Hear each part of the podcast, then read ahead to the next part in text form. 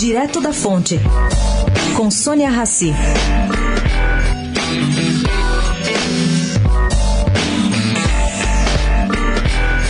A indicação de Gustavo Montesano para o BNDES partiu de Salim Matar. Pelo que se apurou, o secretário de privatização sofreu pressão para assumir o cargo.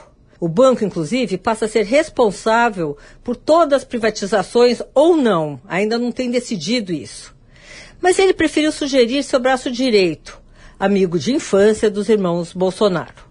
Matar comentou com um amigo que o economista é jovem e tem sim menos experiência de vida. Entretanto, tem muito mais experiência no mercado financeiro. Entre outras, ele foi sócio do BTG, atuando na área de crédito.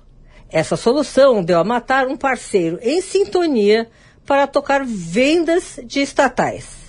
Integrantes do banco BTG, ouvidos, consideram que Montesano tem uma cabeça fora de série ou ainda acima da linha, que ele é workaholic, além de que ele é muito bem preparado tecnicamente.